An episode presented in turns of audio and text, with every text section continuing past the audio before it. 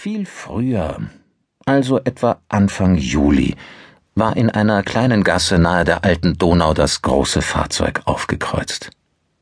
Zwei in blaue Arbeitsoveralls gekleidete Männer mittleren Alters waren ihm entstiegen. Binnen weniger Stunden hatten sie es zu Wege gebracht, den Laderaum des Transporters nahezu lückenlos mit Teilen eines Inventars zu füllen, das einem ebenerdigen, leicht vernachlässigten Wohnhaus entstammte. Nachbarn angrenzender Grundstücke, allesamt rechtschaffene Menschen, mit Stolz auf ihre Anständigkeit und stetem Blick auf das Treiben im Umfeld ihrer wohnlichen Idyllen, hatten im kleinen Kreis vorsichtig überlegt, ob jemand auszog oder lediglich einen Umbau plante. Zufriedenstellende Antworten hatten sie nicht gefunden, zumal unter ihnen keiner gewesen war, der sich einer näheren Bekanntschaft mit dem Besitzer des Hauses hatte rühmen dürfen. Nur dass dieser Einzelgänger ein Kriminalpolizist war. Ein hochrangiger sogar, der sich tagtäglich mit Morden befasste, hatten sie gewusst. Deshalb hatten sie es bei harmlosen Vermutungen bewenden lassen und sich eifrig wieder ihren routinierten Alltäglichkeiten gewidmet. An einem, der sich abschottete, zugleich das Gesetz auf seiner Seite und eine Pistole in der Tasche hatte, waren sie nicht interessiert. Ihr bescheidenes Paradies, weit entfernt von den Ansprüchen eines zunehmend inhumanen Arbeitsmarkts, musste vor jeglichem Eindringen übler Realität bewahrt werden. Bellonos hatte während einer Pause beim Entrümpeln des Hauses zum strahlend blauen Himmel geblickt. Er hatte den Moment genossen, und fast noch mehr hatte er es genossen, so etwas wie Genuss überhaupt wieder empfinden zu können. Er hatte an eine blonde junge Frau gedacht, die dafür gesorgt hatte, dass alles so gekommen war. Damals war Sommer gewesen, ein unfassbar heißer, herrlicher Sommer. Umso schöner nach dem überstandenen Unheil. Monate später, im Herbst desselben Jahres, änderten sich die Dinge. Überall zeigten sich blutüberströmte Gesichter, die einmal mehr vor Augen führten, wie stark die Abwesenheit von Liebe an den Seelen der Menschen nagte. Und wie Geld, Karriere, Luxus eben nicht mehr imstande waren, über die innere Einsamkeit hinwegzutäuschen. Weil jegliches Glück fehlte und keine Träne mehr zu trocknen vermochte. Nun war Spätherbst, bald schon Winter. Mittwoch, 1. Dezember. Kapitel 1 Den Tag, an dem sie sterben würde, kannte Margarete Scharf nicht. Was aus den Gedanken verdrängt werden konnte, belastete nicht. So dachte und lebte sie.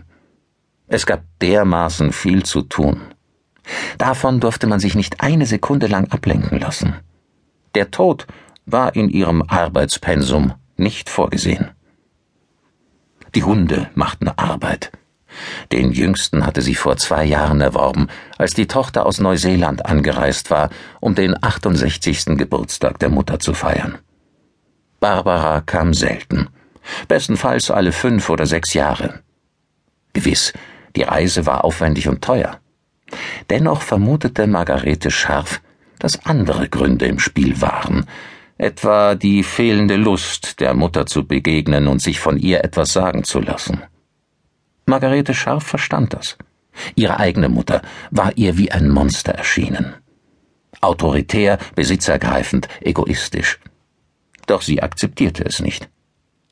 Sie hatte der Tochter immer jegliche Freiheiten zugestanden. Kurz vor drei Uhr nachts ließ sie das Haustor hinter sich ins Schloss fallen. Die Hunde benötigten Auslauf, und sie mochte diese Uhrzeit. Niemand vermochte sie zu dieser Stunde zu stören keine hämmernden oder bohrenden Nachbarn, keine brüllenden Kinder. Vollkommene Ruhe umgab die Straßen des 18. Bezirks. Margarete Scharf schlenderte in einer grellgrünen wattierten Jacke und ausgetretenen Moonboots die Litrogasse hinab zum Türkenschanzpark. Zu Besorgnis gab es keinen Anlass. Die Gegend war geprägt von langweiliger Sicherheit. Tief in der Nacht konnte man sich problemlos im Park aufhalten. Über ihre weißblonden Locken hatte sie eine grellgrüne Mütze gestülpt. Den Hals schützte ein dicker gelber Schal. Farben hatte sie stets geliebt, am besten wild durcheinander, ohne Rücksicht auf Kontraste. Früher hatte sie sich bemüht, durch angepasste Kleidung die Akzeptanz durch andere Menschen zu erringen. Damit war es längst vorbei. Die betagten nachtschwarzen Häuser starrten still vor sich hin. So liebte es Margarete Scharf. Endlich hatte sie Ruhe. Nach einem Leben, das ihr stets von anderen bestimmt schien. Munter tollten die Hunde bereits am Rande der Umzäunung herum. Margarete Scharf war glücklich und ging weiter in den Park hinein. Eine knappe Viertelstunde später und etwa zwanzig Meter von ihr entfernt nahm sie Menschen wahr. Viele waren es nicht, vielleicht fünf oder sechs, keinesfalls mehr. Ohne sich zu bewegen, standen sie zwischen den Bäumen herum. Und dazu dieses Licht. In unregelmäßigen Abständen flammte es auf und erlosch wieder. Margarete Scharf bemerkte all das mit wachsender Unzufriedenheit. In völliger Unberührtheit hatte sie den Park genießen wollen. Die Hunde gebärdeten sich zurückhaltend und furchtsam. Anstatt ungehemmt den Park zu durchforsten, blieben sie brav in der Nähe ihrer Herren und versagten sich jedes Geräusch. Sie musste mehr über dieses Geschehen herausfinden. Deshalb schritt Margarete scharf energisch voran, darauf gefasst, Überraschungen nicht wehrlos gegenüberzutreten. Sie tastete in der Manteltasche nach dem Pfefferspray und war bereit für alles, was kommen sollte. Im entscheidenden Moment, dessen war sie sich sicher, würde sie schreien und mit den Füßen treten.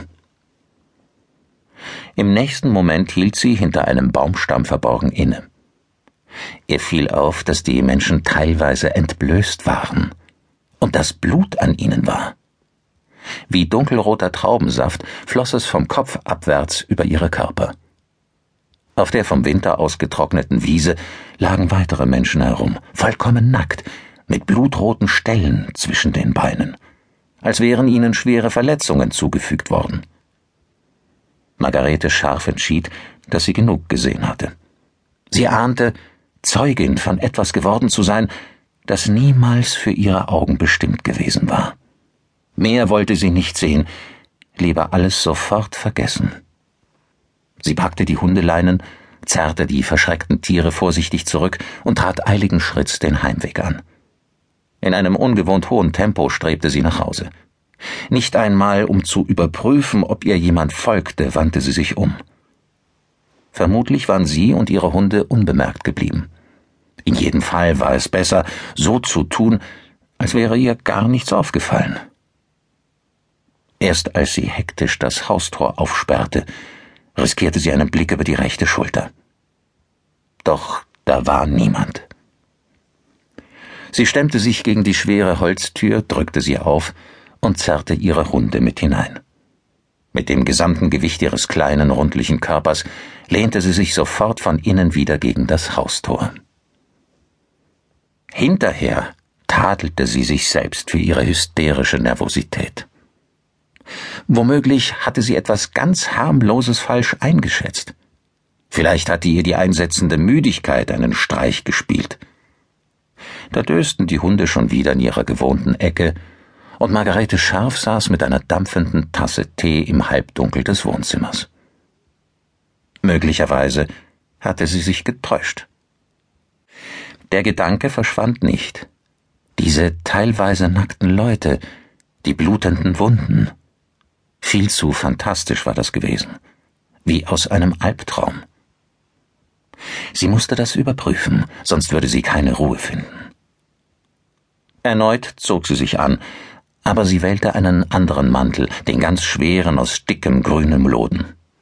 Auf den Kopf setzte sie sich ihre alte russische Pelzmütze, die so voluminös war, dass ihr Kopf um mindestens ein Drittel an Umfang zunahm. Ihre weißen Haare verschwanden komplett in der Mütze. So getarnt trat Margarete scharf hinaus in die kalte Feuchtigkeit des anbrechenden Morgens. Es war kurz vor fünf Uhr. Der Autoverkehr hatte an